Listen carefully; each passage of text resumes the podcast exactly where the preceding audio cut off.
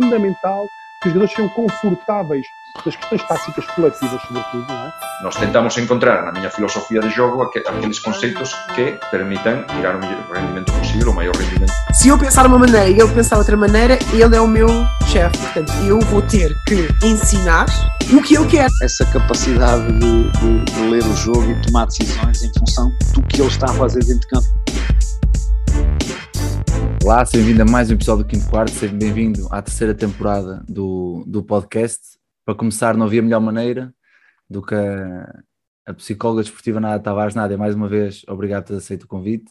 Finalmente, né? há algum tempo que ando a chatear para isto, finalmente deu, houve disponibilidade e agradecer-te por poderes passar aqui um bocadinho de tempo a falar da tua experiência e também ajudar uh, que os treinadores e os atletas que ouvem este podcast também possam ter uma, uma ideia mais abrangente do, do que é a psicologia desportiva e que possam começar a olhar para isto com outros olhos.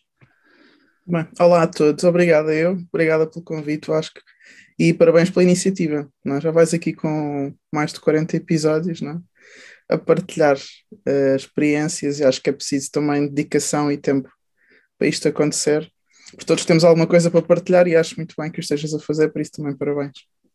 Obrigado, Nádia. E por falar em partilhar, uh, queria que já começasses aqui porque se calhar algumas pessoas que nos estão a ouvir, malta mais jovem, não tem noção de quem é que é Nada Tavares antes de ser psicóloga esportiva. E queria que desses aqui um bocado do, do teu background mais ligado à modalidade, porque acho que depois fará muito sentido no que vamos falar à frente, para as pessoas perceberem que realmente falas com como quem passou pela primeira pessoa nas situações em que, em que hoje vivemos e nas situações em que tu depois trabalhas com os atletas. Bem, já vai estando cada vez mais longínqua a minha vida de atleta uh, ainda assim foi algo que marcou uh, a minha vida e a minha forma de estar na vida e de fazer as coisas que, que decidi fazer depois de ser atleta. Uh, mas tive um, um, percurso, tive um percurso curto, foram 11 épocas de, de basquete, só que 10 épocas foram de alta competição, talvez 9 épocas tenham sido de alta competição, um, eu só no meu primeiro e no meu último ano é que não fui à seleção. O primeiro ainda não tinha aparecido no mapa. No último já estava lesionado e não consegui hum, estar a tempo de, de, recuperar a tempo de ir à seleção. Portanto, dos outros anos todos de seguida, eu fiz pelo menos um europeu, digo pelo menos porque em alguns fiz dois. Um, pronto, fiz as seleções todas, uh, alcancei o, o, número redondo de 100 internacionalizações, uh, joguei fora do país também, Uh, pronto, e o percurso foi muito interessante, passei pelo Ciba, pelo Algés, pelo Cabo, pelo Olivais, também joguei na Liga Espanhola, uh, portanto foi um percurso bastante intenso que, como eu dizia, moldou-me muito um, ehm, e que depois ajudou-me muito a, a, pôr em prática aquilo que eu faço hoje como psicóloga do desporto. Uh, acho que entrei de uma forma que que poucos entram, entrei muito pela prática, não tanto pela teoria, uh, e depois fui complementando a parte teórica, até hoje continuo a estudar um, ehm, para continuar a aprender e a crescer, mas definitivamente que, que a minha vida de basquetebolista moldou muito a minha forma de ver as coisas hoje em dia.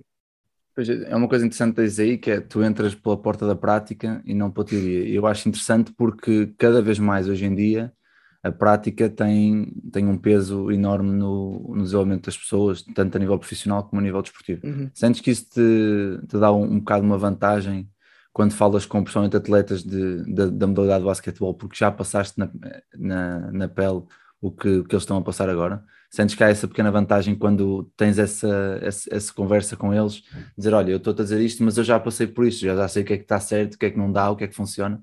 Sentes uhum. esse, essa pequena vantagem? Sim, facilita para mim, um, ehm, se bem que eu tenho sempre que respeitar que outra pessoa possa sentir algo diferente de mim. Claro, claro. Apesar de eu ter estado lá, a pessoa pode estar a lidar de forma diferente. Um, ehm, não só facilita-me a mim, mas também facilita a outra pessoa uh, perceber que eu, que eu estive lá, não é? É sempre um elemento facilitador da relação a pessoa perceber que eu passei pela mesma situação ou por algo parecido, ou que também fiz a geneira e que também fiquei no banco e que também falhei e que também levei na cabeça e que também falhei o último lançamento que dava a vitória e que também fiz, pronto, que também passei por coisas semelhantes que, uh, que também tive em centros de alto rendimento, também tive fora de casa, pronto, assim há várias experiências que são semelhantes Uhum. Não posso assumir que são iguais e tenho que sempre também praticar, e isto já veio com a minha, prática como psicóloga, tenho que praticar muita empatia, eu conseguir pôr no lugar do outro e inclusivamente respeitar o não conseguir estar-me a pôr no lugar do outro, que isso é já outro nível de empatia, não é? O eu assumir, não estou a conseguir perceber, mas por favor explica-me e eu vou tentar ajudar-te como puder. Um, uhum. Mas claro que sim, acho que para quem só é teórico, eu não acredito que todos os psicólogos que não tenham sido atletas não sejam, sejam só teóricos. Nós temos psicólogos do desporto que nunca foram atletas, que são excelentes, muito bons, são, uh, têm anos e anos e anos de experiência e são pessoas que eu consulto sempre que posso para me ajudar. Mas para quem ainda está muito apegado à prática clínica da psicologia ou à prática académica da psicologia, às vezes pode haver alguma dificuldade em perceber a parte prática, às vezes as uhum. coisas não, não são tão transferíveis assim e é preciso, às vezes, usar um pouco da nossa intuição profissional para conseguir chegar aos atletas, aos, treinadores e, e às variedíssimas situações que surgem nos contextos. Uma das coisas que tem, que tem vindo a evoluir e aumentar em larga escala nos últimos anos foi esta questão da, do apoio mental no, nos atletas, nos treinadores, uhum. e tem tido um boom nos últimos 10 anos, talvez, tem tido um boom muito grande, porque os atletas de alto rendimento começam a falar sobre estas questões e começa uhum. a haver um, um, awareness muito maior para isto.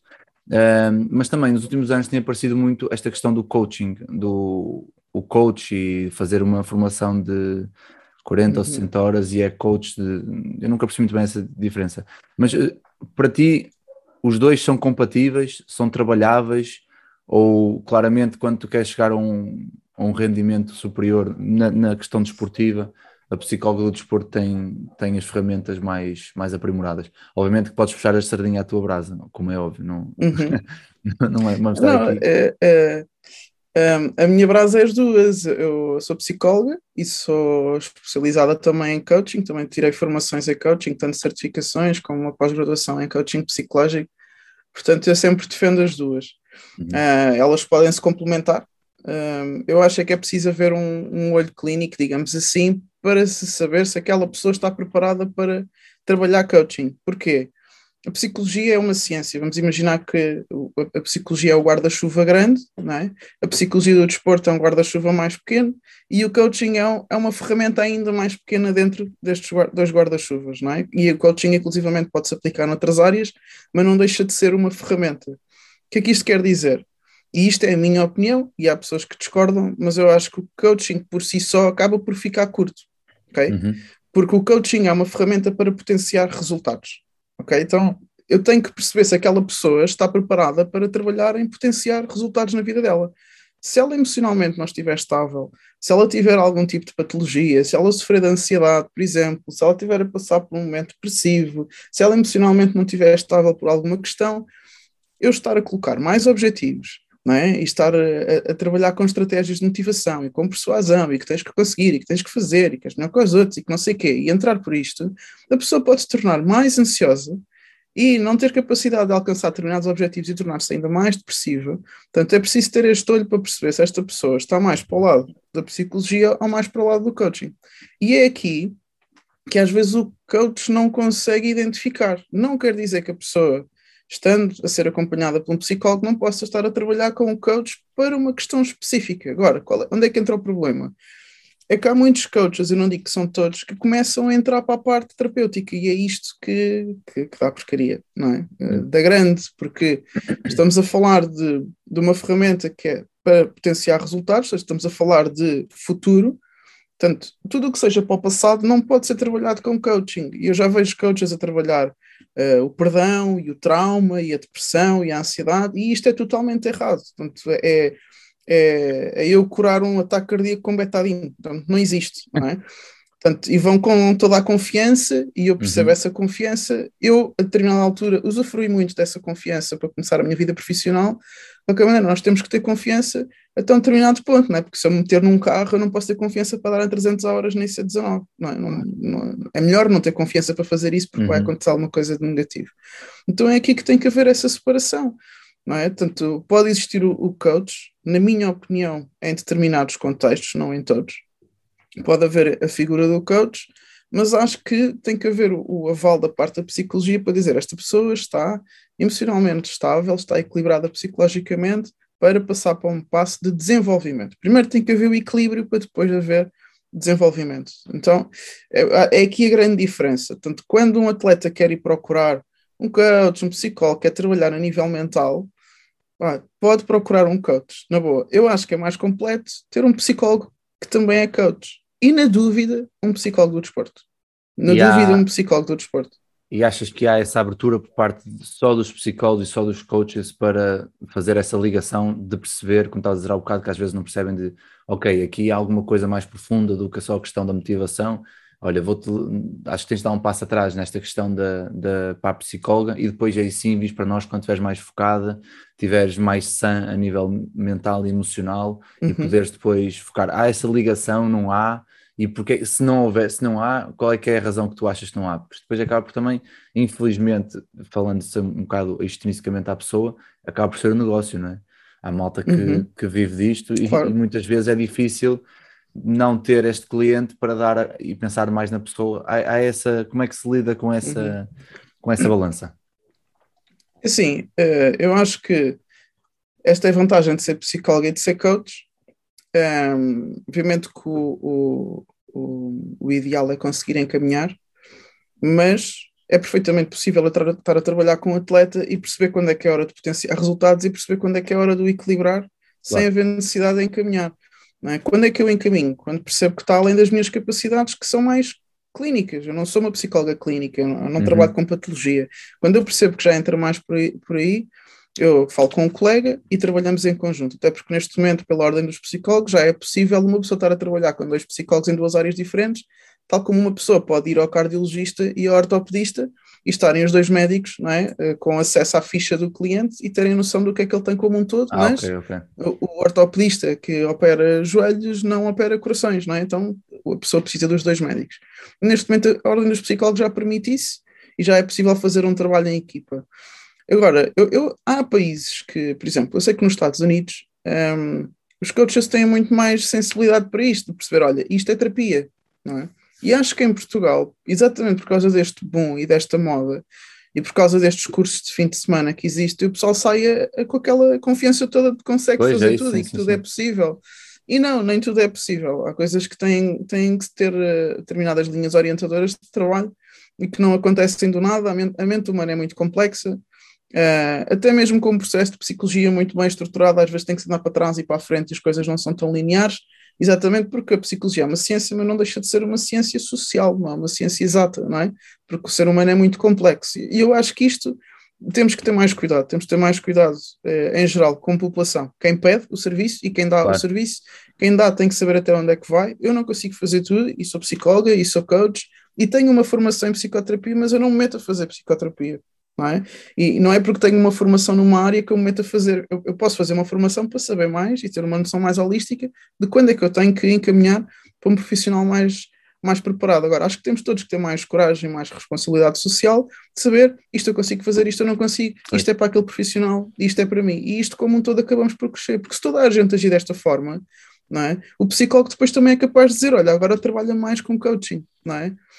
Só que estamos todos um bocado entupidos nisto, não é? Travamos um bocado aqui as pessoas, pois. como tu bem dizias, por causa do cliente e por causa da visibilidade e disto e daquilo. Um, e acho que acabamos por, por, prejudicar o cliente. Agora, cabe ao cliente, quando eu digo cliente, digo neste caso, num contexto, o atleta, o treinador uh, e até equipas e instituições desportivas, de, de saber quem é que estão a contratar. Hum. Claro. E já que estamos a falar aqui desta, desta dicotomia entre psicologia e coaching, um, eu queria que comentasses aquela frase que se ouve muito de a psicologia é para os, psicólogos é para os maluquinhos. E eu hum. gostava disso porque há um ano, já há um ano, que faz agora um ano que, que nós começamos a trabalhar no contexto da, da MVP Academy e rapidamente percebi que isso é completamente uma tanga, passa a expressão, yeah. que toda a gente, principalmente quem, quem, quem trabalha em contextos que, que, o ritmo é muito alto e que acontece muita coisa ao mesmo tempo, ter alguém que te ajuda a dar um passo atrás, a reestruturar as coisas, a redefinir objetivos, a redefinir ideias ou tudo mais, faz uma diferença astronómica. Por isso, para a malta que acha que os psicólogos, e, está, vai estar muito, muita gente nova a ouvir eh, aqui o podcast, malta que se calhar até quer ser profissional, seja como treinador, seja como, como atleta, que, que eu gostava que explicasses que não é só para os maluquinhos que o psicólogo Uhum. é necessário. É para todos que querem, todos que querem seguir um certo caminho que torna-se uma, uma necessidade, uma parte integrante. Sim, ehm, é, acho que até começa pelo termo maluquinhos, não é? Hoje em dia, com tanta informação que há sobre saúde mental, mesmo que a gente fosse para a patologia, vamos imaginar uma casa de saúde mental, pá, chamar as pessoas de maluquinhos, não é?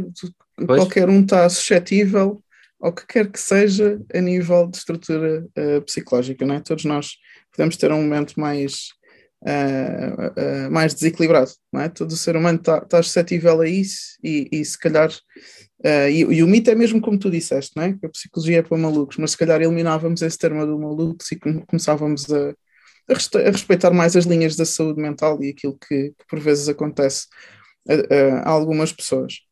Mas entrando agora mais no tema uh, de que a psicologia uh, é para quem não está bem, ou é só para quando está mal, ou uh, quando as pessoas dizem, não, eu psicologia de esporte para quê? Eu não preciso. Ou seja, estamos a descartar to- todo um eixo de evolução que se poderia ter. Isto é como dizer que a preparação física é só para quem acabou de sair de uma lesão, ou só para quem está com excesso de peso, ou só para quem não está bem fisicamente. E quem está bem fisicamente nunca se potenciaria, nu- nunca se potenciaria, não é? Uhum. Nunca poderia evoluir mais do que aquilo. Eu costumo dar o exemplo de, de atletas profissionais que estão fisicamente muito bem e continuam a ir ao ginásio, não é? Uh, diariamente, ou dia sim, dia não, continuam a fazer a manutenção e a potenciação das suas capacidades físicas.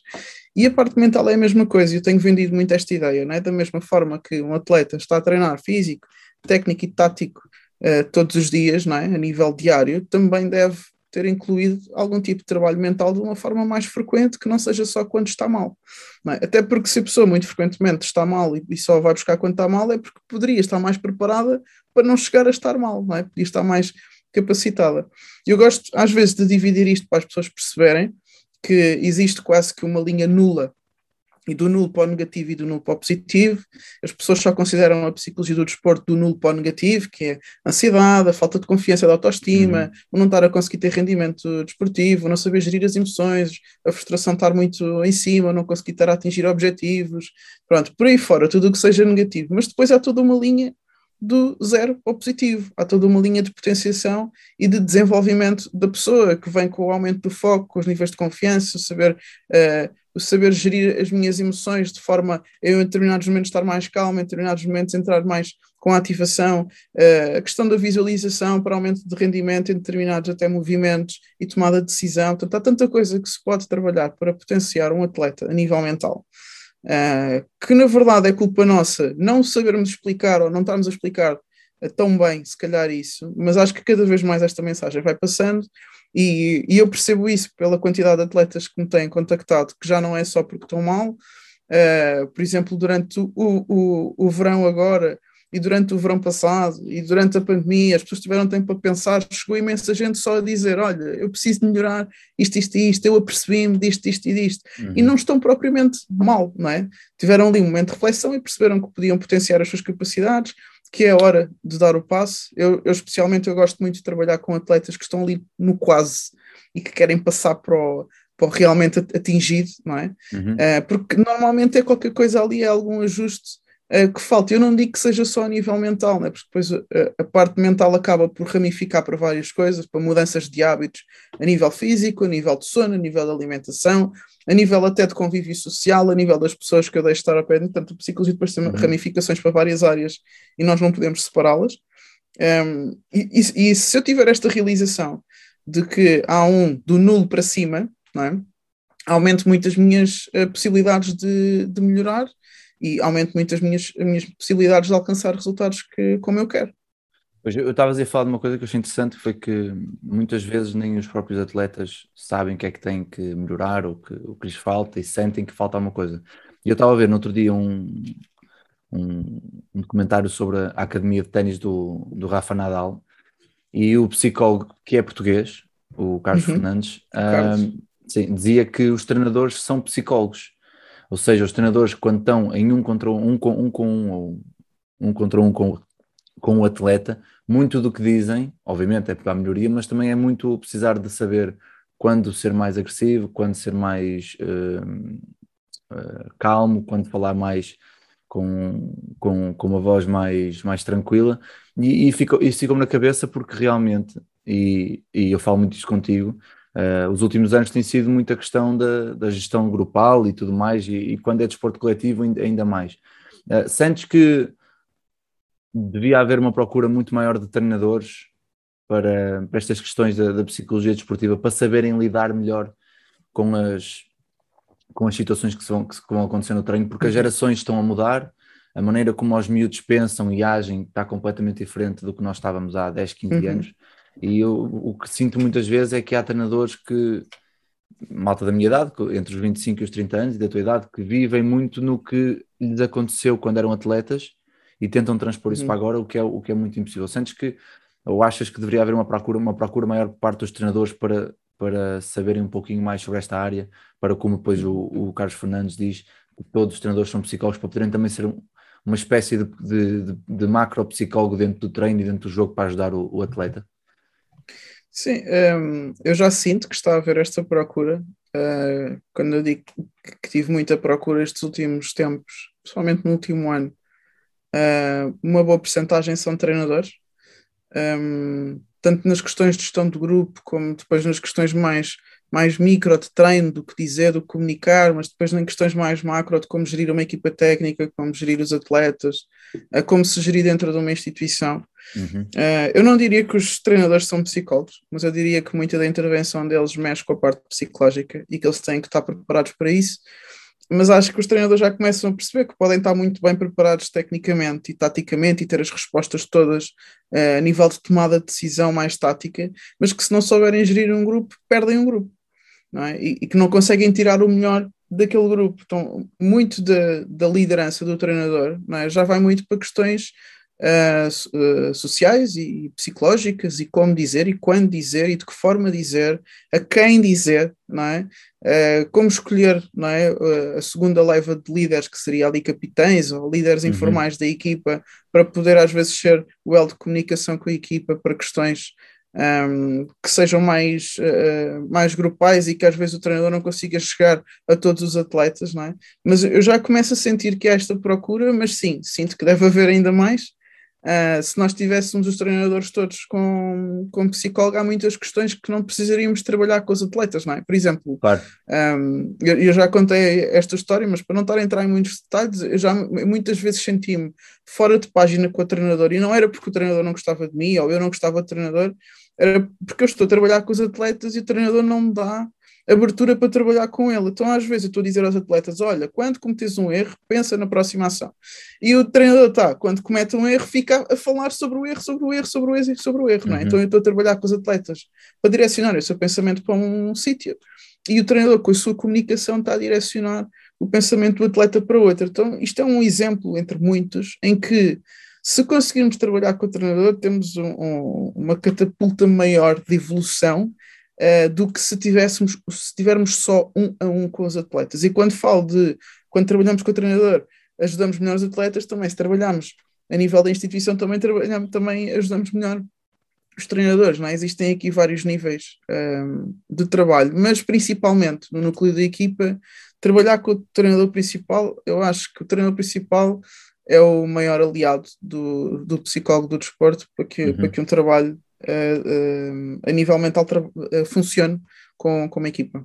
Pois, porque estavas a falar disso, eu estava-me a lembrar que realmente, principalmente nas, nas, nos escalões mais de formação e pré-competição, tu acabas por ser, enquanto treinador, um exemplo direto do que tu queres transmitir, ou seja, como estavas a dizer, não posso dizer, ou tu, enquanto psicólogo, não posso dizer à, à atleta X ou atleta Y, pá, quando fizeres um erro, esquece, porque a seguir tens que atacar ou defender, e depois eu no banco também, também digo, não se esqueçam que a nada disse que quando nós erramos não podemos ficar, e quando alguém erra, eu caio em cima dele e ping, e ping, e pum, e pum, e perco ali 10, 15 segundos, ou seja, porque depois aí eu também eu acredito que, da, da pouca experiência que tenho, começamos a perder um pouco aí o grupo, porque então ele diz uma coisa, faz outra, ou seja, não sei se, uhum.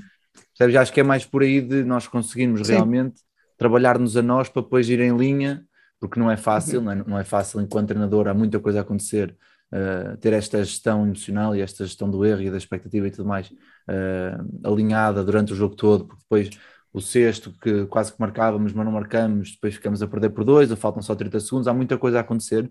E realmente acho que quando o treinador trabalha, como disseste, diretamente com o psicólogo e está em linha com as ideias e um e o outro estão em linha com as ideias, acho que depois a questão, a questão do grupo é muito mais é muito Uhum. mais fácil. E depois passo aqui também para, para, para a próxima pergunta que é, nós estamos a falar aqui que é, que é bastante importante também no treinador e no jogador esta questão do, do trabalho mental. Ah, acha, é da tua opinião que podem ser trabalhados juntos ou obrigatoriamente devem ser trabalhados separados a questão do treinador e do jogador?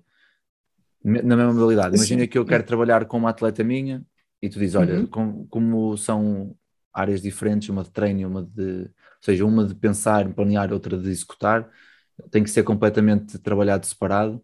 Olha, então aqui há, há coisas que podemos fazer juntos e que podemos in- integrar uma na outra para também haver esta, esta abertura de um para o outro para depois nos treinos e nos jogos ser, ser mais fácil. Sim, aqui respondendo também ao que estavas a dizer antes, há pouco disseste uma frase que é os miúdos dois parece que não sabem o que querem ou o que é que podem evoluir, parece que não se conhecem, e isso realmente é uma coisa que está a acontecer, a falta de autoconhecimento das pessoas, muito pelas distrações de, de tecnologia e rapidez com que o mundo anda, acho que cada vez menos olhamos para dentro, daí também o boom destas questões de desenvolvimento pessoal, porque faz as pessoas pararem e pensar um bocadinho, não é? Um, mas esta questão dos miúdos não se conhecerem faz com que tenham, se calhar, uma autoestima às vezes um bocado, um bocado mais frágil, ou uma autoconfiança um bocado mais frágil, e o treinador acaba por se tornar aquele farol, não é? Uhum. Muitas vezes o, jogador faz alguma coisa e olha para o banco para ver o que é que o treinador pensou, portanto, o, o treinador acaba por ser um farol. Logo é um elemento de muita influência que, se tiver a trabalhar estas questões, ajuda imenso também com que os miúdos se desenvolvam um, muito mais rápido do que só ser quando vão a falar sentados com o psicólogo já fora do contexto de treino. Portanto, aí os treinadores acabam por ter uma influência brutal que o psicólogo nunca vai poder ter, e, e é por isso que eu também acho que os treinadores um, deveriam fazer este trabalho, porque aquilo que eles dizem no calor do momento, no momento em que o, o, o atleta caiu, que o atleta falhou, que o, o atleta está com, com, com as emoções all over the place, é ali que o, que o treinador vai fazer a sua intervenção. O psicólogo não, não é? O psicólogo faz num momento muito mais controlado. Uhum. Um, e é por isso que também entra aí uma parte muito importante do treinador nesta. Nós estamos aqui a falar da questão do treino e da questão de liderar, liderar equipas técnicas, mas o treinador é uma pessoa primeiro. E tem que ser liderado é? também. Ah, exatamente. Às claro. vezes, exatamente. O treinador, às vezes, nós estamos a dar estratégias de comunicação e deves dizer isto e deves dizer aquilo, e depois ele chega ao jogo e não faz nada. Porquê? Porque a própria pessoa do treinador não é? Precisa de ser trabalhado, ou seja, às vezes o treinador tem que sair um bocado da pele de treinador e entrar no papel de pessoa e nós percebemos também que inseguranças é que o treinador tem, que pressão é que ele está a sentir, a forma como ele vê as coisas, porque é que isto é tão importante para ele e uhum. trabalhando isso também depois as estratégias são mais fáceis de aplicar.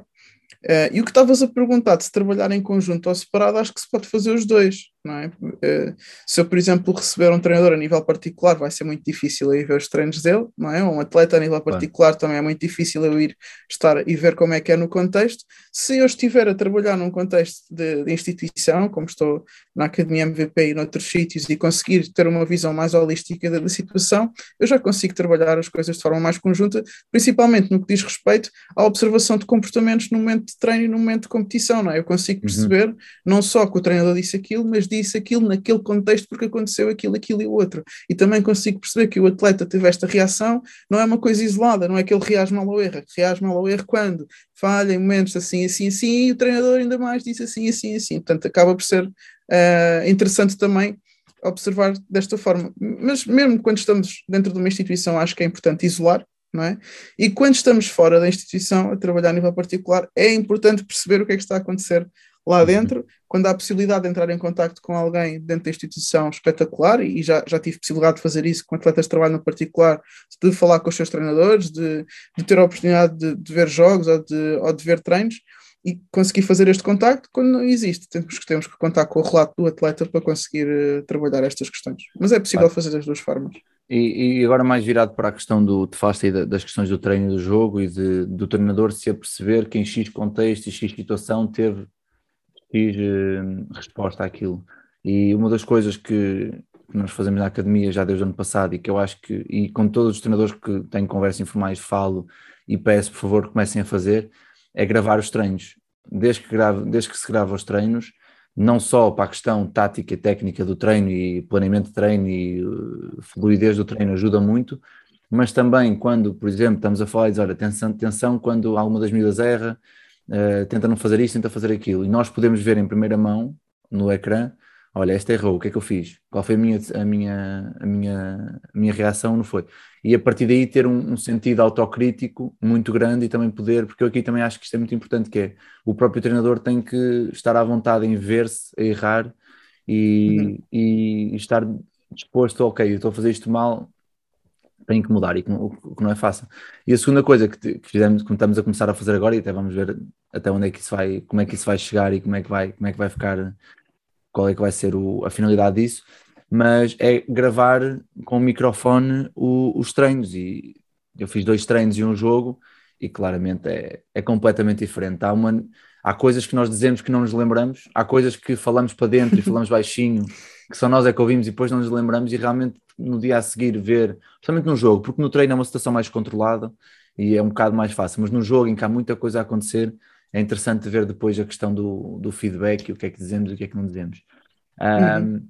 e, e, eu queria saber também a tua opinião sobre isso, a questão do, do microfone, já acabou por ser uma, uma, uma, ligação dos dois e acaba por ser uma ligação dos dois.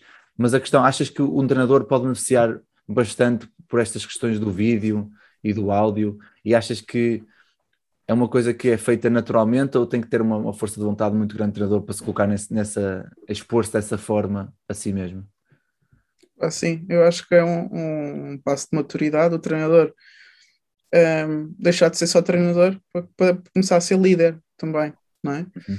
Uh, e a maioria dos treinadores que a gente vê, pelo menos no, na, na, modalidade do basquetebol, são só treinadores, é? ou seja, estão só ali num nível de vou melhorar os meus atletas vou treinar os meus atletas, é? E muitas vezes vou treinar os meus atletas aos meus moldes, é? há, há, várias fases intermédias, mas quando um treinador passa de vou treinar os meus atletas e vou melhorar a mim, é um game changer isto, não é? Ou seja, uhum. existe até um, um, uma frase que diz, ah, agora sou líder uh, posso dizer o que eu quiser. Eu acho que é exatamente o contrário. Agora que és líder, tens que te monitorizar ainda mais naquilo que tu dizes, porque aquilo que tu vais dizer não Tudo tem um impacto, impacto, só em ti, pois. tem um impacto também nos outros, não é? Tem um impacto a quem está abaixo, que são os, os atletas, e tem um impacto nos meus pares, que são os treinadores que estão a ver o que eu estou a fazer, tanto os da minha equipa técnica como outras pessoas que veem o que é que eu estou a fazer. Portanto, eu tenho que ter ainda mais cuidado e ser, e uma palavra que eu gosto muito de usar, ser muito mais intencional naquilo que eu estou a dizer. O que eu vou dizer tem que ter intenção. Não pode ser uhum. só porque eu estou a precisar de aliviar a tensão ou frustração porque alguém falhou e não fez o que eu disse. Eu não posso falar só por causa das minhas emoções e aí entra o trabalho na pessoa do treinador. Eu tenho que falar com intenção, como tu dizias há pouco. O, o, aquele está a precisar de um berro. Então eu berro porque aquele precisa, eu não berro porque estou chateado. Uhum. É? Então o pessoal está a precisar que eu acalme. Eu não vou acalmar porque estou bloqueado ou porque não sei o que dizer. Eu vou acalmar porque a minha equipa precisa que eu acalme. Ou seja, eu ter intenção por trás das minhas palavras. Eu vou dizer isto para aquilo. Eu vou dizer isto para o outro. É? E a maioria dos treinadores não está a este nível porque não para para pensar sobre ele mesmo. Só uhum. param para pensar sobre a estratégia, a tática e os X e os Os, não é? E, e, se calhar até gravam jogos e se calhar alguns até começaram já a gravar os treinos, mas só para olhar para o outro. E às vezes não se apercebem que o outro está a agir como está a agir por causa do que eu fiz. Ou por causa da forma como eu comuniquei, não é? Então, claro que sim, é um game changer quando o treinador decide. Agora, vou parar isto e vou focar-me em mim, naquilo que eu estou a fazer, naquilo que eu estou a dizer, como tu estás a fazer agora, não é? a analisar os teus comportamentos, a analisar a tua comunicação, porque é um, é um, um abre-olho gigante, não é? há coisas que tu dizes que tu nem, nem te passa pela é cabeça que. É isso, já sai de forma automática e há, depois. Exato, e que tu dizes e que não sabes o impacto que teve no outro, e às vezes só vais notar uhum. quando vais ver em vídeo, não é? Então, isto acaba por potenciar muitas capacidades do treinador um, e por te fazer ganhar muito o grupo, tu tens o grupo do teu lado quando tens boas capacidades de liderança. Porque há, se há coisa que os atletas detestam é incoerência. E não é preciso eles serem muito inteligentes para perceber. O ser humano percebe incoerências. Então uhum. eu consigo perceber, esta pessoa está a dizer isto, mas não é bem isto. Eu consigo perceber e não preciso de ser expert nem ser eh, investigadora da polícia para perceber que esta pessoa não, não, não é bem uhum. isto, não está a encaixar bem, não é? Ou a pessoa diz uma coisa e está a fazer outra, não é? Ou tem outro tipo de caráter, ou, ou diz, olha, tens que chegar sempre a horas e a pessoa não chega a horas, por exemplo, não é? Portanto, estas incoerências vais perdendo um grupo não é? Vais perdendo, vais perdendo, vais perdendo no grupo e depois nos momentos de tensão e de pressão em que a pessoa tem que acreditar naquilo que tu estás a dizer, porque tu precisas de sacar uma da manga na última da hora, Uhum. ficas-te a perguntar porque é que as pessoas não vivem aquilo que tu dizes, não é? Eu, eu tive um treinador, eu vou dizer aqui o nome, eu não tenho problemas nenhum em, em dar louvores, Eu- o, o Manaia, isto vai, vai ser chocante para algumas pessoas. Eh, o Manaia foi o melhor líder que eu tive, como treinador, ok? E é uma pessoa que se calhar não, não, não lê sobre o assunto, era, é muito inerente dele, a forma como ele liderava um grupo. E não houve grupo que ele tivesse que não tivesse ido atrás daquilo que ele dizia. Uhum. Ele podia não ser o mais tático, mas toda a gente fazia o que ele, que ele dizia, toda a gente saltava, toda a gente corria, toda a gente ia ao ressalto, toda a gente eh, gritava defesa, toda a gente puxava no banco, porque, porque ele era o primeiro a fazê-lo. Ele era o primeiro a fazê-lo.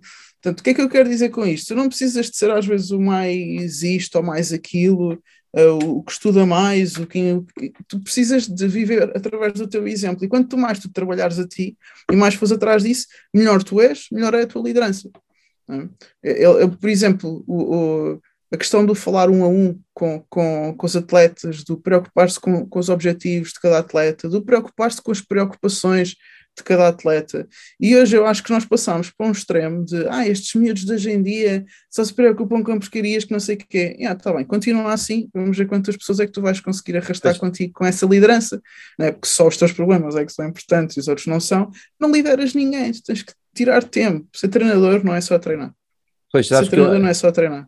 Diz-me só uma coisa: a tua placa não está com os cantos todos partidos tanta vez que tu mandas ao chão quando chateias com os teus atletas? Tá, não tá? Pois a minha também, por isso é que eu arranjei uma solução muito boa, que é a 5 Clipboards, a nova parceria deste podcast, que é uma marca que produz e personaliza produtos para treinadores. A 5 tem como principal produto as placas táticas totalmente personalizadas, com o teu nome, com o teu logo, com o que tu quiseres. Também produz agendas e cadernos de treino e tem uma grande box que podes ver em 5clipboards.pt ou nas redes sociais deles. Mas não te esqueças, ainda tens 10% de desconto em todos os produtos usados o cupom 5 quarto. Por isso não percas esta oportunidade e visita-os. Eu, eu não em relação a essa, essa última frase, se ser, ser treinador não é só treinar, hum, eu estava no Twitter a dar uma, uma olhadela só e há uma frase que me, que me ficou na cabeça que foi vê-se o quão líder ou treinador tu és quando a tua primeira pergunta não é sobre basquete. Ou seja, quando a tua primeira, a tua primeira interação com o atleta, quando chega ao treino, não é sobre basquete, é como é que correu o dia, como é que correu a escola, aquela nota que tiveste antes já melhoraste, como é que estão as coisas em casa. Ou seja, eu acho que também é um bocado por aí que é ir cada vez mais com, com, este, com estes atletas, com estas gerações, tem que ser um bocadinho mais à pessoa primeiro para, para eles também se sentirem à vontade para se deixarem conhecer e depois aí sim nós podermos eh, moldar um bocadinho como Sim, eu acho que desde sempre teve que ser primeiro à pessoa, só que acho que antigamente a gente questionava menos, não é? Uhum. Éramos mais aquela, havia uma figura de autoridade, não é? Tanto nas famílias como uh, nas escolas, como nos treinadores, não é? Havia muito aquela, aquele autoritarismo, aquela postura militar, não é? A professora entrava na sala, pelo menos na minha escola fazia assim, a professora entrava na sala, a gente tinha que se levantar, não é? A professora chegou, na, na minha escola fazia-se muito isso, portanto havia aqu- aquela postura muito de não se questionar, e hoje em dia, não é? Também porque a parentalidade muda nesse sentido, não é? Caímos para o outro extremo que agora os pais querem ser amigos dos filhos, eu não concordo muito com isso Pois, acho que há muitos riscos, mas percebo e respeito, ok? Eu não sou mãe, não posso estar aqui a criticar, mas acho que há muitos riscos com isso. Mas passou-se um bocado para o extremo do agora é tu a tu, tu a tu, não é? Queremos ser os amigos, os fixes, não é? E adaptar-nos à cena de hoje em dia. Hum, então os miúdos questionam mais e fazem bem em questionar. Uma pessoa tem que pensar pela sua cabeça, tem que ter personalidade, tem que, tem que desenvolver a sua identidade, não é? Ah, acho que também os miúdos caem às vezes num extremo de questionar só porque questionam e depois também têm dificuldade em desenvolver a sua identidade, mas isso é, é tema para outro podcast, para outro tema ah, muito à parte. Mas acho que por causa disso não chega um treinador chegar e dizer vamos fazer esta jogada assim assim, vamos ser este tipo de equipa assim assim, vamos fazer aqui assim assim. Pode hum, resultar durante um tempo se eu usar o elemento do medo, não é? A motivação negativa, extrínseca negativa, se eu usar o elemento do medo, a pessoa vai, não é? Pá, mas passado um tempo o pessoal perde o medo. Não é? Se eu te apontar uma pistola à cabeça e disser vai e faz, tu a primeira, tremos, fazes, mas se eu tiver um ano com uma pistola apontada à tua cabeça e depois também nunca disparo, não é? Passa a ser um bocado. Ela nunca dispara também, não há problema nenhum. Então eu tenho que te ganhar pela parte intrínseca, tenho que ter uma relação contigo, Não é preciso ser a relação mais próxima e mais fixe, e nem todos os treinadores têm esse estilo, mas eu tenho que minimamente ouvir-te, preocupar-me pelo menos com os teus objetivos, Uhum. uh, sentar-me para falar sobre os teus objetivos, porque não há individual que lute pelo coletivo quando ele sente que o coletivo não luta pelo seu individual. É questão, nem, nem sequer é uma questão psicológica, é uma questão biológica, humana, de sobrevivência. é? Todos nós somos muito mais centrados em nós mesmos do que nos outros. Claro. Mesmo quando parece que damos mais aos outros do que a nós mesmos, é por uma questão de querer ser aceito porque estou a fazer mais pelos outros. Então eu nunca vou dar a um coletivo que eu não sinta que esse coletivo me vai dar alguma coisa a mim. Então eu tenho, como treinador, como líder, se eu quero que alguém se envolva com o meu coletivo, eu tenho que me sentar e dar importância ao seu individual e treinar o seu individual. Posso dar um exemplo muito prático, já estamos aqui há, há cinco minutos a falar com esta teoria. Vamos imaginar atletas que eh, são sub-16, tens um- uma sub-16 feminina com 1,90m. Uhum. Espetáculo, não é? Espetáculo. Onde é que a academia, metes a jogar? Onde é, que- onde é que a metes a jogar? Automaticamente. Não, não, não, não. Ah, a posição metes a Ah. jogar. Sim. Se, não fosse, Mandas-lhe se fosse para um dentro, é? treinador, um treinador normal, para dentro. mete para dentro, mete a posto, mete a jogar de costas para o cesto, não é? Pá, mas se nós queremos pensar na evolução daquela atleta que sub-16 tem 1,90m, não é? Imagina se a gente também mete a jogar de, de frente para o cesto, onde é que ela vai chegar? Pois. Não é? Ou seja, eu estou muito mais preocupado em ganhar jogos de sub-16 porque tenho uma gaja de 1,90m, não é? Em vez de me preocupar com o futuro dela, e inclusivamente o futuro do basquete português, é? trazendo uma gaja de 1,90m cá para fora para começar a lançar de fora desde sub-16 Uhum. porque vai ser uma jogadora exterior, não é? Se eu meter desde sub-16 a jogar como jogadora exterior. Claro. Mas a gente pensa só no, na- no coletivo ali, não é? Eu até há uma coisa que eu admiro muito no Sporting de, de se focar mais no individual e depois focar-se na equipa.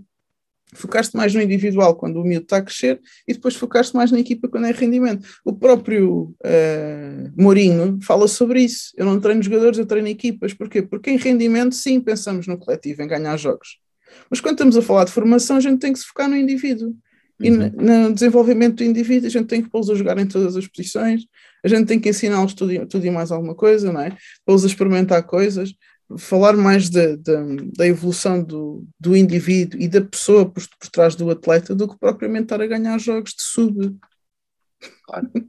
E é um bocado por aí o que estavas a falar agora, depois passaste um bocado à frente, mas a, a questão de, de ter objetivos e defini-los ah, é uma coisa Uhum. que também temos falado muito e, e eu próprio é uma área que também ainda está aqui um bocado cinzenta, mas que estou a trabalhar para isso. Ah, quando, quando nós temos objetivos bem definidos e específicos do que nós queremos fazer daqui a X tempo, daqui a Y tempo, o nosso, a nossa taxa de sucesso é muito maior, ou seja, estamos muito mais predispostos a, a ter sucesso porque já temos aquilo definido, ok, eu se quero ser isto, tenho que fazer isto, isto, isto, isto. Ao invés de, ok, eu quero chegar à NBA. Vai, pelo caminho vai-se vendo e vai-se fazendo. Sentes muito essa diferença nos atletas que, que com trabalhas? Ah, Sim, não propriamente até no alcançar do objetivo. Uhum. Um, isto eu aprendi com a Mary. A Mary contou uma história até uh, num podcast que eu gravei com ela, que naturalmente ela nunca traçou o objetivo de ir para a WNBA, porque não Uhum. havia. Mas chegou lá, porque ela todos os dias dava o seu melhor. Ela tinha trabalhava muito mais com os micro-objetivos, hoje vou melhorar isto, hoje vou melhorar aquilo. Uh, então, às vezes, eu não tenho um objetivo longínquo, um, mas até o alcance porque todos os dias vão-me propondo a melhorar. Eu acho que nem é tanto pelo alcançar ou não alcançar, até porque isso vai depender muito da tua definição de sucesso, não é? Tu, tu podes nunca ter objetivos na tua vida e ir conseguindo coisinhas e considerar que tens sucesso. Não é? Mas eu volto a dizer que aqui a intenção tem muita, tem muita força, não é? Quando eu traço um objetivo a longo prazo e depois traço objetivos intermédios que me, que me proporcionam uh, um caminho para eu chegar a esse objetivo a longo prazo, quando a meio do caminho as coisas não estão a correr bem, eu percebo o que é que está a acontecer de forma muito mais concreta. Não é? eu, eu quero ir de Lisboa para o Porto. Não é? Se eu quero ir de Lisboa para o Porto, eu tenho que ter um ponto inicial, eu tenho que perceber onde é que eu estou. Não é? O GPS não tem a localização atual, eu não sei se vou para a direita, se vou para a esquerda, ainda que me digam exatamente o Uhum. sítio para onde eu tenho que ir. Tenho que ter o ponto para onde eu quero ir para depois saber que caminho é que eu vou fazer. É? Se eu me perder a meio do caminho e for parar à Covilhã, não é? eu percebo porque é que eu não cheguei ao Porto, foi porque virei muito para a direita enquanto ia a subir. Ok, então tenho que voltar para a esquerda, em vez de simplesmente estar perdida na Serra da Estrela a dizer: Oh meu Deus, não sei, não consegui, não é, onde é que está o Porto? Mas eu esforcei-me tanto e pus tanta gasolina e estou há horas a conduzir. E esta normalmente é a atitude de uma pessoa que traçou um objetivo, que está a meio do caminho e que já estava à espera de estar não sei onde, ou perdeu-se, ou está aí no Uhum. sentido contrário, porque, porque não sabe o que é que está a acontecer, não faz ideia, está, tam- estamos no escuro, não é? E quando uma pessoa traça um caminho, tu tens mais foco, porque sabes o que é que depende de ti, o que é que não depende, sabes em, eh, se estás a meio caminho, se estás no início, se estás quase, não é? Tens mais motivação, porque ao mesmo tempo que tu percebes o que é que podes controlar, tu- o teu sentido de competência pessoal cresce, porque é, eu consigo fazer isto, não é? Uhum. Não é questão se me chamam à seleção. Eu, para me chamarem à seleção, eu tenho que melhorar o meu drible. Para melhorar o meu drible, eu tenho que vir todos os dias mais cedo fazer eh, eh, X exercício, não sei o quê. Isto eu consigo fazer. Eu posso não me chamar a mim mesmo à seleção, mas isto eu consigo fazer. Então, o meu sentido de, de confiança, de motivação sobe, porque eu sinto-me em controle da situação. É? Uhum. Esta questão de traçar objetivos tem muito disto, de aumentar a sensação de controle que uma pessoa tem sobre uma situação que às vezes não tens controle, como é jogar mais minutos, ir a uma seleção, ir jogar para fora. Eu não tenho total controle sobre isto. Eu tenho uma influência de acordo com aquilo que eu fizer diariamente.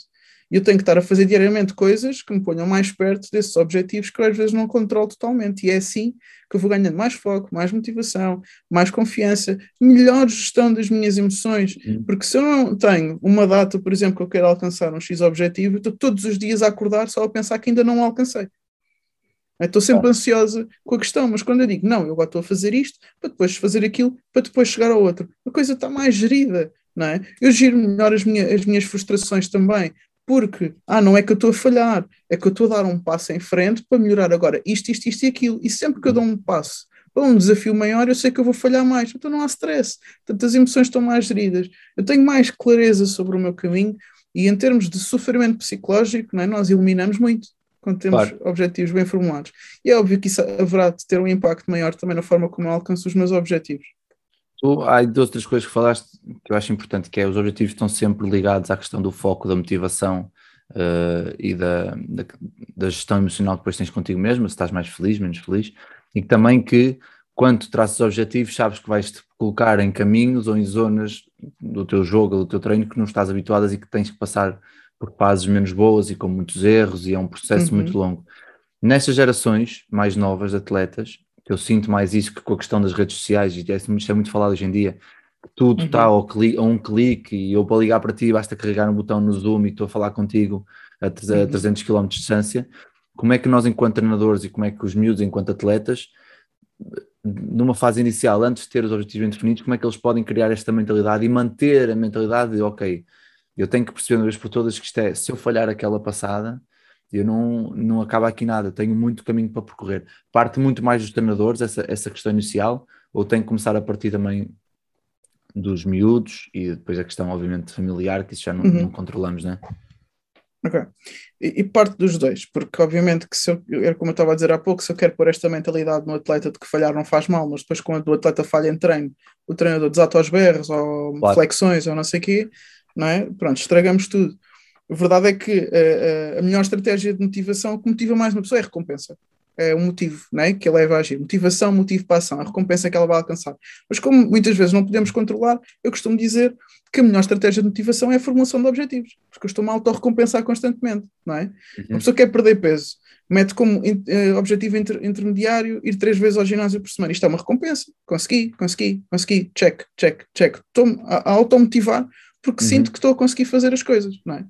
Agora, se eu não consigo trabalhar com a recompensa, quando estou a falar com o atleta, por exemplo, a nível particular e não tenho influência sobre o treinador, ele tem que saber automotivar. Mas é claro que se conseguimos que o treinador saiba lidar com a falha dos atletas, porque acho que depois isto também teve a ver com as próprias frustrações do treinador, não Pois. só com a filosofia dele de treino, é? mas com as próprias frustrações de ver um atleta a falhar, porque ele também quer ter sucesso e um sucesso de treinador passa pelo sucesso dos atletas. é? Se depois o treinador também não consegue alinhar isto, pá, fica tudo assim um bocado comprometido. Mas uma forma da gente conseguir ver isto é que a falha é a informação. A falha é a informação do que é que eu tenho que fazer melhor. Eu lanço ao cesto, não é? Vamos imaginar que eu estou de frente para o cesto, estou, estou a 90 graus, lanço ao cesto, a bola bate mesmo à frente do ar e volta, a bola fica curta. Isto é informação de que eu tenho que fazer o quê? Dar mais arco, não é? Uhum. levantar mais a bola. Isto é informação, tenho que dar mais às pernas, se calhar. informação para melhorar. Eu tenho que ver a falha de uma forma muito concreta, quase como se fosse uma estatística. É? De, é, descrever a falha ainda de forma mais detalhada. Foi curta, foi longa, foi à esquerda, foi à direita, é, foi, sem, foi sem arco, foi sem efeito, foi. Qual é a informação aqui? Não é só falhei. Não é só falhei um passo, é o que é que aconteceu. Não pus a bola à frente o suficiente, não fiz assim, não fiz assado, não consegui defender, mas o que é que aconteceu na defesa? Foi, não conseguiste acompanhar o primeiro drible? Foi a sair ao close-out? Foi a, a recuperar um bloqueio? Foi a vamos, vamos ser específicos. Quanto mais específicos formos, menos Uhum. emocionais somos. E achas, achas Quanto menos que... emocionais, menos drama. Sim, e achas que é, é uma. Estava-me a lembrar agora de, de uma, de uma possível forma de trabalhar isso com os atletas. Para, para quem tem os treinos gravados, por exemplo, na nossa equipa, achas importante que eu diga às, às atletas: olha, eh, para amanhã tragam-me descrito ou mandem-me uma descrição de uma mensagem de dois erros que tenham feito, o porquê e como melhorar. Achas Boa. que isso pode ser uma, pode ser uma, uma, uma plataforma para elas, para elas e para eles terem uma, uma, uma noção muito mais alargada do que é errar e o porquê de errarem e perceberem que é uma coisa natural? Ou, só vai, ou isso só vai fazer Uhum. com que eles saibam o que é que fizeram, o que é que têm que melhorar e não, não vem aquela questão de saber que é um processo e que vão ter que vai acontecer muitas vezes. Não, eu acho que se isto for uma filosofia da equipa, não é? de conseguir analisar os erros como informação e diz-me como é que podes melhorar isto, Uhum. a pessoa transforma aquilo que seria uma frustração em motivação. Porque se eu perceber porque é que eu estou a falhar, quando eu for fazer a seguir, eu melhor. Porque eu não quero falhar, não é? Mas eu tenho que interpretar estas coisas como, como elas são. Isto é informação. Quando eu dramatizo e misturo tudo em tudo, não é? Falhar é uma palavra muito grande para o que aconteceu dentro do falhar. Eu tenho que desfazê-la em coisas mais concretas. Se fica muito grande a palavra, eu dramatizo mais. Está tudo muito mais misturado. Se eu especifico mais, é mais concreto. O foco aumenta. Uhum. É uma coisa. Foi isto que aconteceu. Não foi o drama de falhar, o drama de errar, o drama de perder. Não, porque é que perdemos? O que é que aconteceu? O que é que eu podia melhorar? E nesta altura, e nesta? E o que é que eu posso fazer para a próxima? E isto transforma-se em informação que se pode transformar, por exemplo, em objetivos intermédios para alcançar Uhum. o próximo objetivo, que seria ganhar o campeonato, por exemplo, que é uma coisa que eu não posso controlar muito bem. Mas o que é que eu posso controlar? Melhorar a defesa nesta situação, melhorar a tal, tal, tal, a questão toda. E agora, antes de, de- de terminarmos, senão também depois a malta chega a um ponto e, e desliga do podcast, ahm, a questão da autonomia dentro e fora de campo do- dos jogadores, uma, uma, das, uma das críticas que se dá muito a esta, esta nova geração é que são pouco autónomos, são pouco autocríticos, são pouco isto, pouco aquilo. E eu, em conversa com, com uma pessoa ligada ao desporto há uns dias, ah, falávamos muito sobre estratégias de podermos, dentro de campo, dar esta autonomia aos jogadores. Uh, sempre que jogávamos 5 para 5, 3, 4 campos, quando parávamos, não ser o treinador a dizer o que é que fizemos isto, aquilo, aquilo, mas perguntar aos jogadores esta questão de questionar os jogadores, o como e o porquê estamos a falar agora na questão dos erros, colocá-los nessa bolha de autonomia uns com os outros, uh, dar espaço para que no treino se crie situações de ok, agora o treinador não fala, vocês têm que saber qual é a solução, têm que tentar encontrar uma solução também para serem responsáveis pelo que fazem, caso tenha sucesso e caso tenha sucesso, e a partir daí gerir. Uh, sentes que com estas gerações mais novas, ali gerações de, começar já, eu, acho, eu acredito que em sub-14 pode dar muita autonomia já aos miúdos dentro de campo, de começar a responsabilizá-los muita coisa. Sub-14 até sub-18, antes de chegarem a séniores, dar estas, estas aberturas no treino e no, e no jogo, um, de cada vez menos o treinador, cada vez mais o treinador falar menos e os jogadores falarem mais entre eles? Uh, depende. o coaching é um estilo de liderança, neste caso, não é? Aliás, o coaching nasce daqui, do, do querer que a pessoa traga o conteúdo para cima da mesa e fazermos nós as perguntas certas, não é? Uhum. Mas existem atletas que não estão preparados para isso. Né? Tu falaste da palavra autonomia. Autonomia é a palavra-chave, não é? Se tu sentes que um atleta pode estar à beira de ou oh, já ter autonomia para isto, sim, devemos usar esta estratégia. Mas um atleta não tem, não, não tem capacidade não é? e não tem autonomia para tomar estas decisões, temos que dizer e se calhar depois reforçar, percebeste? Então o que é que tens que fazer? E perguntar depois. E depois com o tempo e com a evolução desta pessoa, um, começar a trabalhar mais nestas questões, nestas perguntas que, que faz com que eles também se envolvam mais na questão das soluções, não é? Ou seja, Quando criar... nós perguntamos... Desculpa uhum. interromper-te, criar uma, uma, quase uma autonomia guiada, iniciar com uma, uma, autonomia guiada quando são mais novos e depois aos poucos ir soltando para eles que já têm também já um caminho mais ou menos traçado do que é o certo e o errado e o que é que se pode ou não fazer. É um bocado por aí que estás a, que estás a falar. Sim, tu, tu, tens que perceber a capacidade de tomada de decisão que aquele atleta tem. não é? Uhum. Se ele tem pouca capacidade de tomar a decisão, se ele tem pouca confiança, às vezes o pior é perguntar-lhe o que é que ele tem que fazer. Isto são mesmo questões de liderança, ou seja, já não existe um estilo de liderança que é correto. Existe uma liderança híbrida, não é? Que olha para o indivíduo e percebe o que é que aquele indivíduo percebe. Isto funciona no desporto e nas empresas igual, não é? Se eu tenho um funcionário que faz as coisas super bem, que basta dizer, olha, dia X isto tem que estar assim. Se, ele- se tu percebes que esta pessoa consegue fazer as coisas sozinha, tu não vais estar todos os dias em cima da pessoa. Olha, faz assim, Claro. faz assim. Porquê? Desgasta-te a ti que não precisas de estar lá e desgasta a pessoa que sabe que consegue fazer sozinha. é? Agora, imaginemos que é um funcionário novo ou que até é estagiário que acabou de entrar no mercado de trabalho. Não posso lidar com ele da mesma forma. Não posso ter, olha, dia, dia X aparece com isto, ele vai entrar em parafuso. Não é? Porque se vai se sentir Claro. abandonado. Eu tenho que estar, olha, fazes assim, podes começar por aqui, olha, se precisares de ajuda, está aqui aquela pessoa, em último caso, se precisares, podes ligar-me, não sei o quê, não sei o quê. E tem que ter uma atitude diferente. O desporto é igual. Eu tenho que conseguir assumir este estilo de liderança de esta pessoa é capaz de decidir e ainda não percebeu, então bora puxar por ela. Esta pessoa é capaz de decidir, eu deixo, posso corrigir, mas dentro daquilo que já é a autonomia de jogo dela. Esta pessoa não faz ideia do que é que é decidir, só faz, só pega na bola e vai para o cesto. Ok, temos que explicar. Olha, esta pessoa aqui, esta pessoa aberta ali, esta pessoa aqui tens que esperar, esta não sei o quê.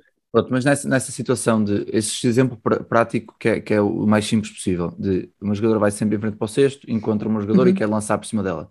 A minha questão aqui é: se tens uma equipa que está mais em que nós queremos que ela se una mais, dás essa autonomia às outras quatro jogadores dentro de campo para chegarem à beira da colega e dizer: olha, atenção, que quando estás a penetrar eles estão a fechar, nós estamos as quatro abertas, ou esperas que seja o treinador que, que faça, esse, que faça essa, essa introdução desse tema e depois joga aí com o atleta sobre isso. Porque é uma coisa que eu me tenho debatido muito, porque a verdade é que nos jogos, quando o jogo não para e há três ou quatro ataques e não tens um desconto de tempo, tu precisas que que alguém no teu grupo chama cinco e consiga ali delinear algumas coisas e olha, estamos a fazer isto mal, temos que mudar aquilo.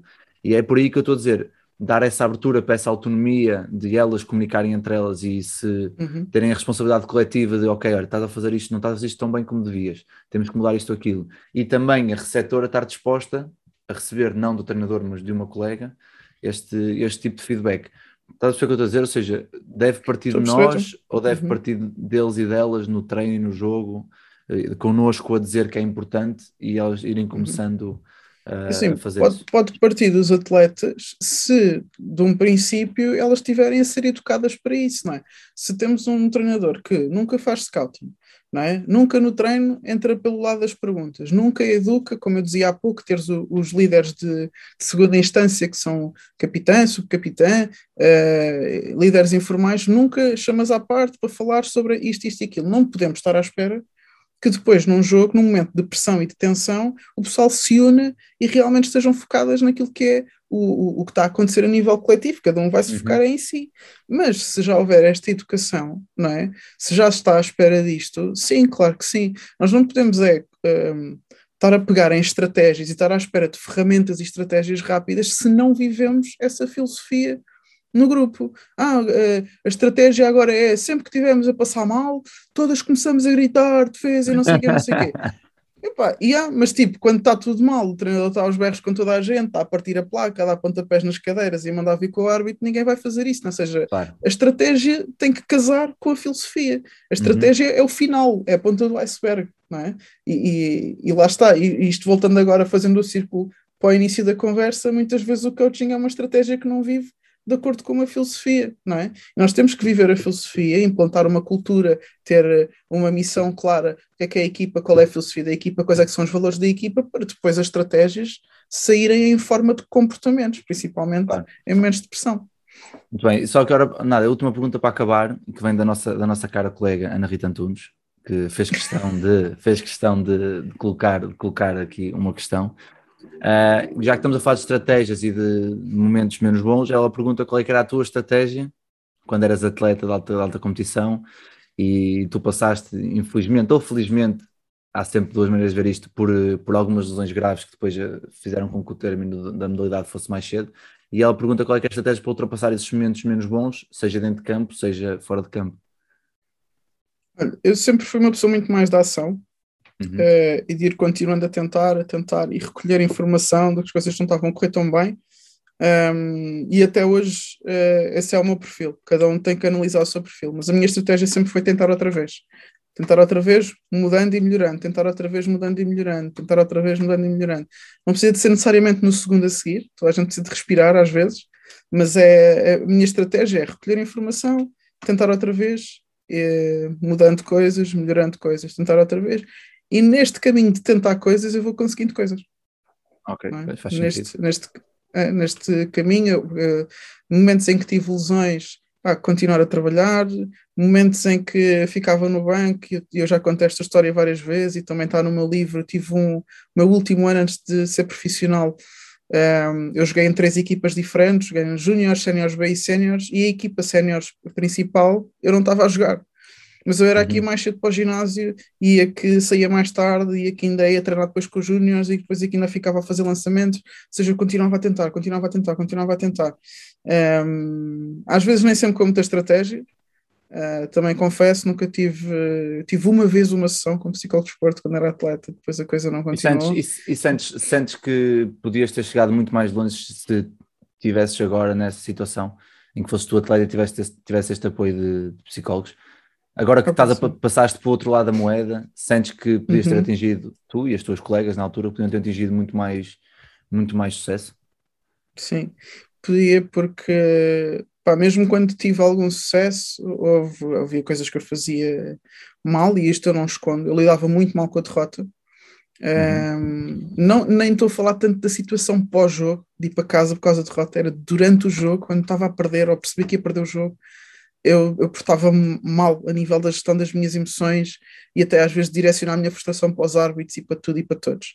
Uh, e na minha recuperação de lesões, pá, claramente acho que se tivesse tido apoio de um psicólogo que, que a, minha, a minha carreira tinha durado mais, porque, e hoje os estudos comprovam isso, eu acho à que muito do meu abandono, não, não é só isso, muito do meu abandono não teve só a ver com a parte física de eu não poder mais, eu estava com um desgaste emocional gigante, porque eu tenho as Claro. duas lesões quase de seguida, tinha acabado de recuperar de uma de meses, tive o, primeiro ano que não vou à seleção e depois estou a jogar um ano inteiro com dores e quando sou operado outra vez, pá, foi mesmo de género, pá, não consigo mais, tipo, não dá mais. O médico disse também que não, que não dava para alta competição, se bem que eu desconfio que, pá, que se tivesse esperado uns anos com a evolução da, que, agora, que agora houve, há muita gente a jogar hoje com o que eu, com o que eu tive na altura, Uhum. um, mas eu também já não estava Vais- vais já não sempre a tempo. Vais sempre a tempo. Sim, sim. Sim, sim. o Rimel Basket, Eu, tens te- eu espaço tenho para ti, aí, eu, eu tive uns convites para jogar este ano. O Rimel Basket tem espaço para ti, hein? há sempre espaço, não te preocupes. Ainda, ainda dava baile a algumas pessoas, ainda dava baile.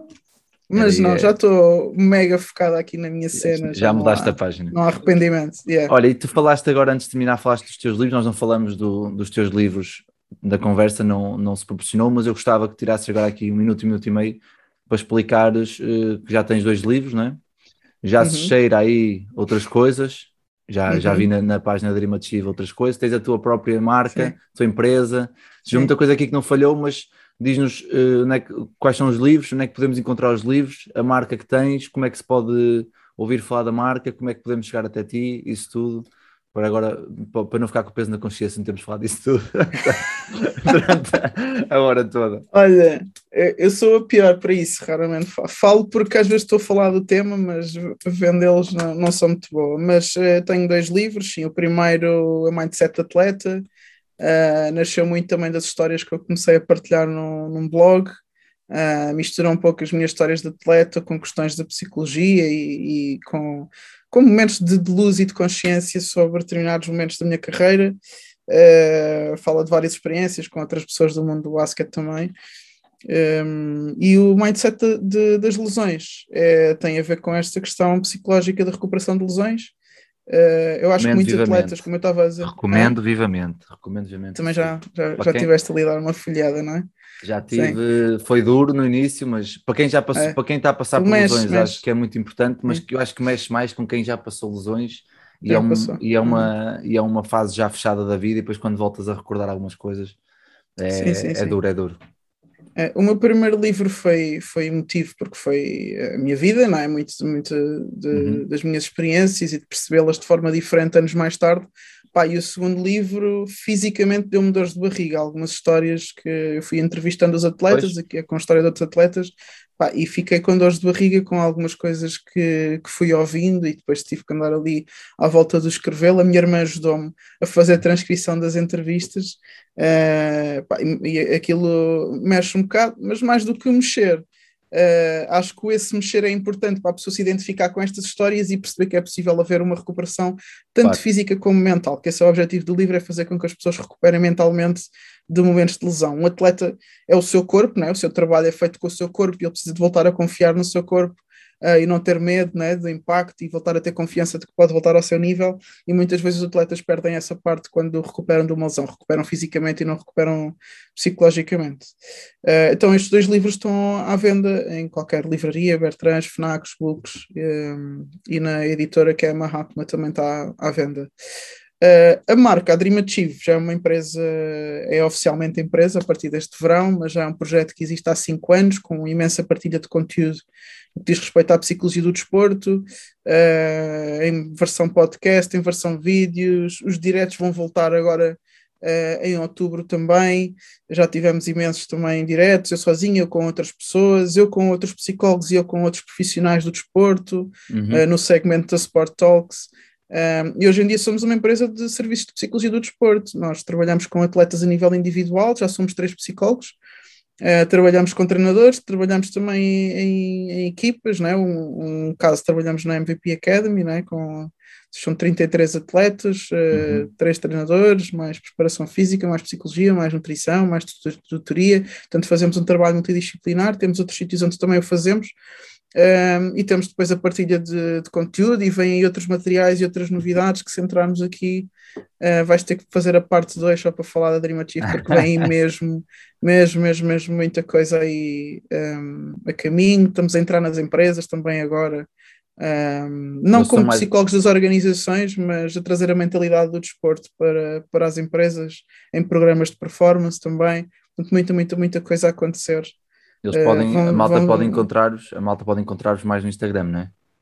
É mais no Instagram, o site está a ser feito neste momento, já está, já está a ser produzido, Ok. Eh, a coisa vai profissionalizar um bocadinho mais, se bem que tudo o que foi feito até agora não, não invalida, né? já, já demos alguns passos giros, como eu dizia há pouco, Claro. fomos tentando, tentando e falhando e melhorando, tentando, falhando e melhorando, e já, já temos aqui um bom caminho que agora vai ser ainda mais estruturado. Muito bem, Nádia, mais uma vez, pá, muito obrigado. É sempre um prazer, Obrigado, é sempre eu. um prazer, não, um gosto de falar contigo durante bastante tempo. Temos sempre conversas muito interessantes, eh, principalmente aos, aos jantares e aos lanches quando estás lá em reunião connosco, mas agora de uma, uma maneira mais, mais de partilha para as outras pessoas. E espero, espero que corra tudo bem com a marca, não é? Obviamente, e que, e que também estou desejoso para ver o que é que vem aí, porque não faço ideia. E não sei se queres alguma coisa para quem nos está a ouvir, para quem ainda aguentou até agora, para fechar, para depois irmos almoçar. Só obrigada por terem, por terem estado a ouvir. Eh, quem tem vontade de, de crescer e de melhorar, pá, apostem nestes temas, ainda que não gostem de mim, certeza que vão encontrar alguém que, de quem gostem eh, e que fale deste tipo de temas. Eu tenho, eu gosto sempre de referenciar alguns colegas meus que já estão há muitos anos na área, como é o Pedro Almeida, Ana Ramírez, João Lameiras, António Rosado, Tatiana Ferreira, Uh, Duarte Araújo não é psicólogo, mas tem, pá, é, é tipo, eu cada vez que falo com ele, sai com crises existenciais de vida. Uh, uh, o Gaspar Ferreira também, uh, pá, tanta gente, agora vamos esquecer de pessoas, mas há imensa gente, há Inês Vigário, pá, tanta gente aqui neste meio da psicologia do desporto que faz um excelente trabalho. Um, tenho colegas meus que estão a fazer um excelente trabalho no que é a divulgação de- da psicologia do desporto e a importância destes temas, da saúde mental e da- da interação multidisciplinar das áreas do desporto, uh, que de certeza que vocês vão encontrar alguém com quem se identifiquem e com quem possam melhorar um, com quem possam melhorar as vossas capacidades como atletas, como treinadores, uh, como equipas, como instituição desportiva. Portanto, não, não, não se não se acanhem e não hesitem em dar este passo para, para alcançarem o sucesso de forma mais garantida. Nada, olha, um beijo grande, obrigado mais uma vez por estás cá, obrigado a quem está a ouvir também por o apoio que tem dado ao- aos projetos e faz com que possa ser um podcast também, sei que tu andas neste mundo dos podcasts, possa ser um podcast também que continue a dar, a dar e a dar e durante, durante vários anos. E, e espero que os, os próximos anos tragam muitos sucessos para nós dois, né? Espero eu. Vamos, vamos, Sim. vamos, vamos sonhar com isso. E um beijinho grande e espero que corra tudo bem. Um beijinho, obrigado a todos.